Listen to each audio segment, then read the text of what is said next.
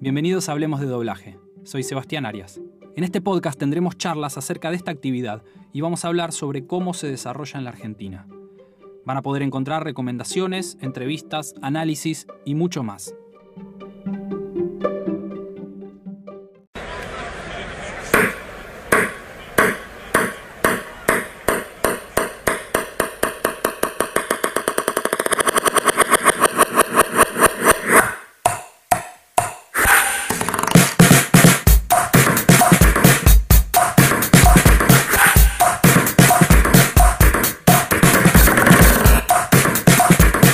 ¿Nombre completo? Mi nombre completo es Ignacio Rodríguez de Anca, aunque en los estudios mis compañeros suelen llamarme Nacho de Anca. ¿Formación? Creo que mi formación comienza acompañando a mi mamá, que es actriz, y ella ensayaba de día, hacía función de noche, yo la acompañaba y pasaba muchas horas adentro de los teatros, de las salas de ensayo, en la platea, en los camarines, abajo de los escenarios, en distintos lugares, jugando, haciendo la tarea, durmiendo. Y creo que eso es lo que hace que a los 13 años, sin haberlo imaginado antes, sin tener ninguna experiencia, tenga mi primer trabajo como actor, mi primer trabajo profesional en el Teatro San Martín. Eso fue algo que encadenó y paralelo a la secundaria, desde segundo año hasta quinto año, hice cinco obras profesionales, tres, eh, cuatro en el Teatro San Martín y una en el Teatro Nacional Cervantes. Tengo que dejar ese trabajo en sexto año porque hacía colegio técnico y necesitaba cursar de noche sí o sí porque de día había que hacer una práctica en alguna empresa. Eso es lo que hace que tenga mi primer título, que es el de técnico en electrónica. Cuando termino, decido eh, que tenía que estudiar teatro y actuación. Así que hago la Escuela de Teatro de Alejandra Boero, hoy conocida como Andamio 90, y también estudié varios años y trabajé con Agustina Leso, alguien que considero uno de mis maestros más importantes junto con Alejandra. Además, soy egresado de la carrera de dirección y puesta en escena de la Escuela Metropolitana de Arte Dramático. Doblaje hice la escuelita en Palmera Record. ¿Cuánto hace que trabajas en doblaje? Desde el año 2002, cuando hice la escuelita en Palmera y hice mis primeros trabajos también ahí en Palmera. ¿Recuerdas cuál fue tu primera grabación? Mi primer vuelo lo grabé con Ricky, Ricardo Alanís, persona a la que quiero, admiro y le estoy muy agradecido ahí en Palmera. Pero lo que recuerdo como primera grabación que me marcó y que no se volvió a repetir eso fue en la escuelita que íbamos los sábados, estábamos, íbamos a hacer una escena de Farscape y es una, una serie que estaban doblando ahí en Palmera. Y estaba, por algo, el actor que hacía uno de los dos personajes de la escena, que era Marcelo Armán.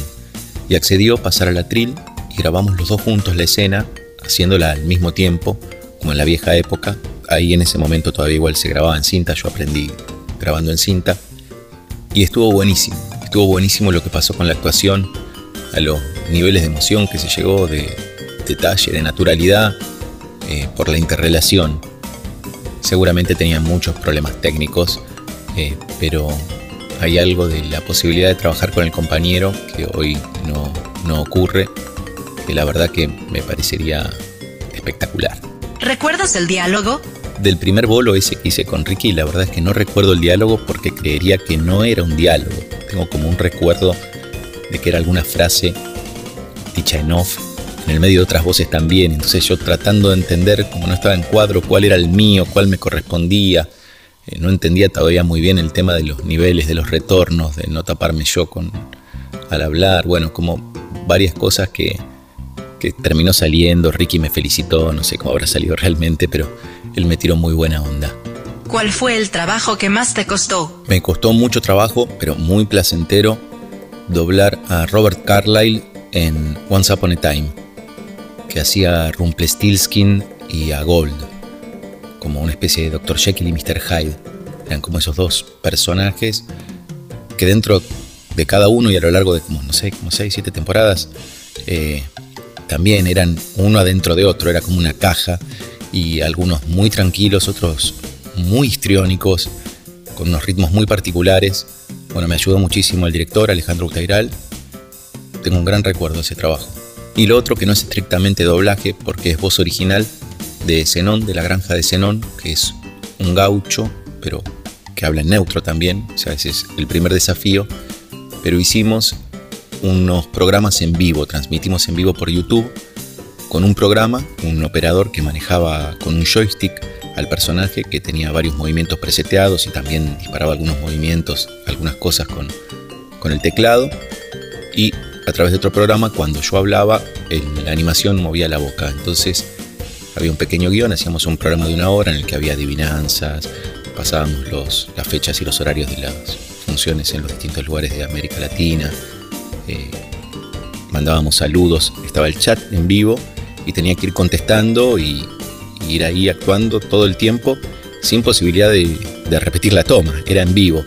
Y eso fue un desafío bastante grande, porque lo hacíamos como para unas 2.000, entre 2.000 y 5.000 personas, era la media que había mirando simultáneamente y llegamos a hacer una emisión para 14.000 personas. Así que era bastante intenso. ¿A qué personaje le tienes más cariño? Le tengo mucho cariño a Gold y a Rumpelstiltskin por el trabajo gustoso que me dieron. También a Clinton Kelly, de No Te Lo Pongas, que durante 10 años lo hice. Lo empecé haciendo en Palmera. Me llevó unas 7-8 horas el primer programa, como tres citaciones, y lo terminé haciendo 10 años después en Civisa, que lo hacíamos en hora y algo. Y tenía algo especial que yo ya sentía que lo conocía, que era, era un poco él, un poco yo, y entonces lo hacíamos eh, el ensayo en general como las traducciones siempre eran diferentes. Eh, yo igual, viendo lo que había escrito el traductor, sabía qué era lo que él iba a decir en inglés y sabía cuál era la decisión que habíamos tomado que se decía en español. Me daba cuenta qué actitud iba a tener por cómo encaraba la cosa y muchas cosas quedaban de primera toma y con una frescura que, que no era posible cuando la teníamos que repetir. Creo que único caso en el que no prefería mirar la escena una o varias veces. Y otro personaje al que le tengo un cariño enorme es eh, Amenaza Verde, de la Liga de los Supermalvados, una serie animada que grababa para Disney XD. Ordena según mayor preferencia para grabar, documentales, realities, películas, series, videojuegos. No tengo una preferencia con respecto al género. Prefiero que el material esté bueno, sea cual sea, y tener buenas condiciones para grabarlo, tener el tiempo y poder dedicarle el, tiempo que se merece el material, sobre todo si está bueno. ¿Grabaste o grabas canciones? Grabé canciones. Soy de los que digo, mira que no canto, ¿eh? Pero los personajes a veces te toca cantar, sobre todo si haces dibujos animados. Es bastante habitual que algunos personajes canten. Y bueno, con mucho trabajo y con ayuda, es necesario en mi caso la ayuda. Hay gente que hace cantar hasta las piedras, como puede ser Irene Guiser o Pablo Cuñata. Canté canté algunas canciones que quedaron bastante bien, que me sorprendieron. ¿El doblaje es imitación? No, no me parece que el doblaje sea imitación.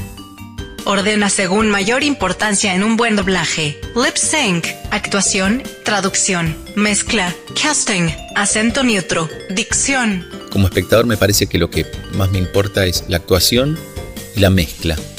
Porque una de las cosas que más me choca cuando veo una película es que están todas las voces iguales, demasiado limpias, muy altas, no hay, no hay, como que no hay banda, no hay foley, no, hay ambiente, eh, no importa dónde estén los personajes, todos se los escucha al mismo nivel, si están más lejos, más cerca, y eso me resulta bastante incómodo, más incómodo que, el lip sync que no, no veo demasiado bien yo tampoco, así que es algo que esté muy corrido, no, no es algo que me moleste, prefiero que esté actuado. Y del lado de adentro, para hacer el trabajo, lo que más me preocupa es la actuación, que es la parte que me toca pero creo que ayuda mucho a que la actuación esté buena, una buena, un buen casting, porque me parece que nosotros no tenemos la posibilidad, como tienen los actores de cine, que, no sé, Robert De Niro está meses engordando para hacer el toro salvaje, o se mete en un psiquiátrico para hacer despertares. Eh, nosotros, los actores de doblaje, tenemos dos pasadas a lo sumo, porque quizás ni vemos la película entera. Entonces creo que cuando está bien hecho el, casting y uno tiene que ver con algo de las formas de uno, de los ritmos de uno, un poco, uno después sobre eso interpreta, no va a ser uno, va a ser lo que uno le puede aportar a ese personaje interpretando. Y también me parece muy importante la traducción o la adaptación, diría yo, más que la traducción. Porque si uno tiene que hacer un esfuerzo para, para que suenen naturales, frases que las tiene que cortar en cualquier lado, eh, muy difícil. Porque uno tiene que cerrar la boca donde la cierra el personaje y, tratar de acompañar la gestualidad que está teniendo el personaje. Y eso tiene que tratar de acompañar un poco lo que se está diciendo, si no es muy difícil. El acento neutro, bueno, es la demanda de un mercado. Y la dicción yo creo que podría flexibilizarse un poco más. De esa manera creo que todo fluiría más, habría mejores actuaciones y sonaría más natural. ¿Hay algo que sepas ahora que te hubiese gustado saber cuando empezaste? Que no hay una forma de hacer doblaje, o dos o tres, y que por hacer esas formas me tenía que cuidar de no llenarme de, de vicios que después son bastante difíciles de sacar. ¿Cómo te llevas escuchando tus trabajos? No me escucho demasiado porque no, desde hace muchos años que no tengo televisión y no soy un consumidor de películas y series y, el tipo de material que doblamos. Pero cada tanto cuando veo alguna cosa o porque me interesa o la busco o alguien me comenta o, o la veo en un estudio, me escucho, es un reflejo tal cual de lo que me pasó haciéndolo. Si, si la pasé bien haciéndolo, en general el resultado es bueno, independientemente de cuánto trabajo me haya llevado. Y si no la pasé bien y ahí sentía que algo no fluía, el resultado se nota, pero fluye mucho peor todavía. ¿Crees que en la actualidad se puede vivir solo de doblaje? No, en la actualidad no se puede vivir exclusivamente del doblaje. Pero yo viví del doblaje varios años, unos años atrás. Está bien que mi vida era otra y tenía una disponibilidad horaria mucho más grande, quizás arrancaba en horario a las 8 de la mañana en un estudio, en otro estudio terminaba a las 11 de la noche, no porque hubiera grabado corrido, en el medio quizás ensayaba, era una época en la que hacía mucho teatro independiente, el doblaje me permitía justamente poder elegir qué proyectos hacer de teatro sin importar si me pagaban o no, porque tenía esta otra actividad que también me gustaba y con la cual podía vivir. Hoy en día no, con una familia y todo me es imposible, solo el doblaje. Mira, a fin de año alguien había hecho un cálculo y decía que en diciembre de 2017 necesitabas 32 bolos mínimos para llegar a la, cubrir la canasta básica, para no estar abajo de la línea de la pobreza, 32 bolos y en diciembre de 2019 necesitabas 105 bolos. ¿Qué es lo que menos te gusta de trabajar en doblaje? Lo que menos me gusta son los tiempos que demanda la industria, digamos. Me parece que estaría buenísimo poder tener mucho más tiempo para hacer las cosas. Yo vengo del teatro donde nos tomamos meses para ensayar una obra de teatro y entonces ah, es equivocación tras equivocación y en esa búsqueda finalmente aparece algo que está bueno, que es diferente. No digo eso, porque sé que es imposible, pero por lo menos tener más tiempo para hacer más pasadas, para poder tener un par de ensayos más de lo que uno hace, ver el material antes, quizás. Lo que sería ideal es por lo menos, no sé, para los protagonistas grabar en simultáneo, aunque sea cada uno en una cabina, pero no sé cómo se hacen las películas de voz original en Hollywood, qué sé yo. Eso sería el ideal. Mira, a mí me pasó, por ejemplo, cuando empezó Canal Encuentro, que empezó a doblar bastantes materiales, a mí uno de los que me tocó fue un material de matemática y física, una especie de paenza inglés que estaba en cuadro y fuera de cuadro. Y yo lo que hacía era, iba, me daban los videos, me daban los libros, y yo los miraba en mi casa, anotaba, corregía, le sacaba bien la onda, la ficha, y después iba y con el director trabajábamos y hacíamos un material que la verdad quedaba buenísimo, se notaba la diferencia. También estaba bueno que yo me podía tomar ese tiempo porque lo que te pagaban en ese momento justificaba ese laburo. Entonces estaba bueno. ¿Tienes algún proyecto pendiente? Querría estudiar canto. Es algo que a lo largo de los años no lo hice, salvo alguna cosa muy puntual, porque necesité cantar en alguna obra de teatro. Eh, pero me gustaría trabajar un poco más para poder hacer personajes que canten y no tener que luchar con personas que les toca cantar. Nombra a tres referentes locales. Uf, tres referentes, qué difícil.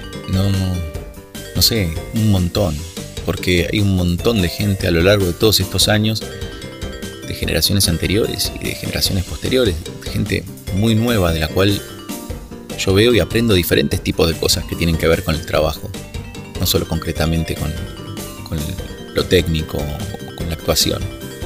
Te voy a decir tres actores que son los primeros que yo miré y miré mucho, son los que básicamente me gustaba escuchar en Palmera, porque eran bastante diferentes los tres además, que eran Ricardo Alanís, Marcelo Armand y Diego Brizzi.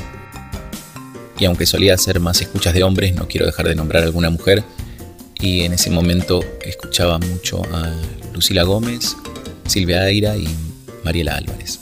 ¿Cómo llevas tus anotaciones de citaciones y demás? Desde hace varios años que las citaciones las anoto en el teléfono. Y lo que está anotado es, y si no está anotado o está mal anotado es un problema. A la noche miro lo que tengo que hacer al día siguiente. Eso lógicamente cuando vivíamos en la normalidad de ir a los estudios. Ahora no miro el teléfono y lo que tengo es una hoja muy grande, dibujada en lápiz, un almanaque de esos con, cuadrados grandes, sobre la pared para que la veamos todos en la familia, ya que cuando tengo una grabación remota la anoto ahí porque va a implicar que toda la familia se quede callada, incluido mi hijo de 5 años, y además que no usen internet. Así que se volvió una cuestión familiar. ¿Qué consejo le darías a quienes recién empiezan? No sé, lo mismo que trato de decirme a mí todo el tiempo. Que, que hay que tratar de divertirse, de ser honesto con lo que uno tiene para aportar de aprender de los demás y, que no hay una única forma de hacer el trabajo. Hay tantas formas como directores y directoras, como clientes, como necesidades específicas, épocas, y que todo eso va cambiando. Y un mismo director o directora que decía una cosa, quizás un tiempo después dice otra. Y que bueno, uno tiene que tratar de adaptarse aportando lo que uno tiene para aportar como parte de un equipo, tratando de ser honesto con uno, siendo honesto con los demás y no hacer cosas para cumplir porque se terminan transformando en vicios o muletillas bastante difíciles de sacar. ¿Calientas tu voz antes de grabar? No, no tanto como me gustaría o como debiera. Yo estoy acostumbrado que en el teatro uno llega a, a una sala de ensayo o al teatro, a una función, y antes de empezar está lleno de gente que está tirada en el piso, apoyada en un lado, estirando una pierna, haciendo sonidos de un tipo, del otro, sacando la voz, gritando. Eh, y ahí uno llega y según el día, según lo que necesite, según el proyecto, según lo que hace, lo que tiene ganas también y lo que su cuerpo, su voz, que es parte de su cuerpo, necesita para estar preparada para el trabajo. Acá es más difícil. Llegás al estudio y, por empezar tenés que hacer silencio.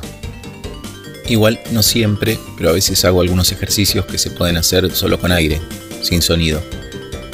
Y lo que sí trato siempre es de estar bien hidratado. Entonces llevo agua conmigo siempre y en la época invernal sobre todo ando con unos saquitos de té de manzanilla y un frasquito con miel.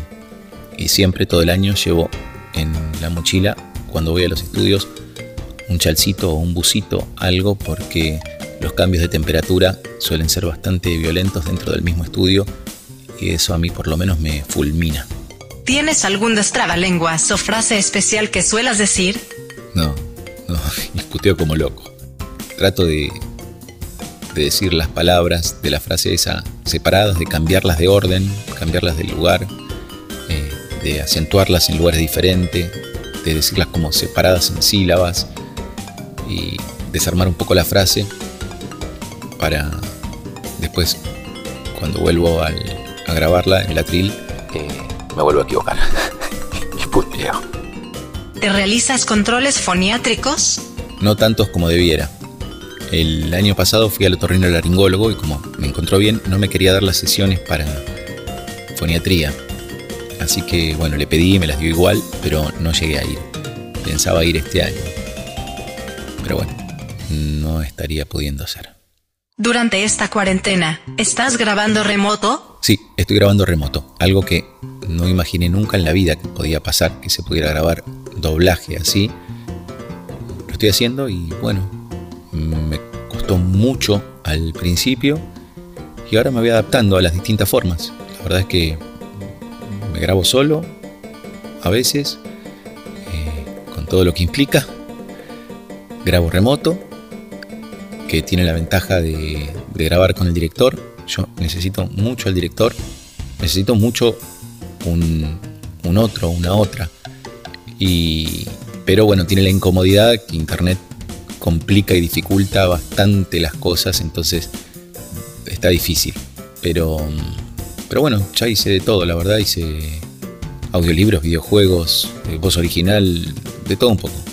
¿Crees que es una modalidad que llegó para quedarse? Y sí, es muy posible que, que haya llegado para quedarse, en algunos casos por lo menos. No sé si es lo que más me, me agrada, la verdad, porque a mí me gusta trabajar con otra gente. Y si bien hice, por ejemplo, para un videojuego ahora estaba eh, el director en un lugar, en otro lugar el técnico, en otro lugar el adaptador y en otro lugar el cliente. Yo en otro lugar. Pero la verdad es que no fluye de la misma manera. Eh, quizás mejorando mucho internet podría fluir un poco mejor, pero me parece que no hay como el encuentro con la gente y el poder trabajar en equipo, en un espacio de trabajo, llegar a un lugar que no es tu casa, que es un lugar de encuentro, de trabajo y que está para eso y tiene esa energía.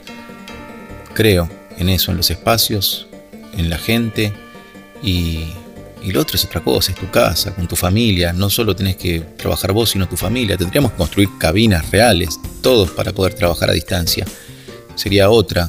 Habría que cambiar claramente el formato. Eh, pero bueno, es posible que como los actores nos ahorramos el tiempo de traslado y el viático, y quizás también los estudios ahorran horas de estudio y, y quizás algún, algún puesto de trabajo también rinda económicamente para ciertos materiales. Iremos viendo. Comparte tus redes sociales para aquellos que quieran seguirte o escuchar tus trabajos. La verdad es que nunca fui demasiado adepto a las redes sociales, pero desde hace, algo menos de un año tengo un Instagram que es arroba nachorda, arroba nachorda. Muchas gracias por la invitación, muchas gracias a la gente que está escuchando y saludos.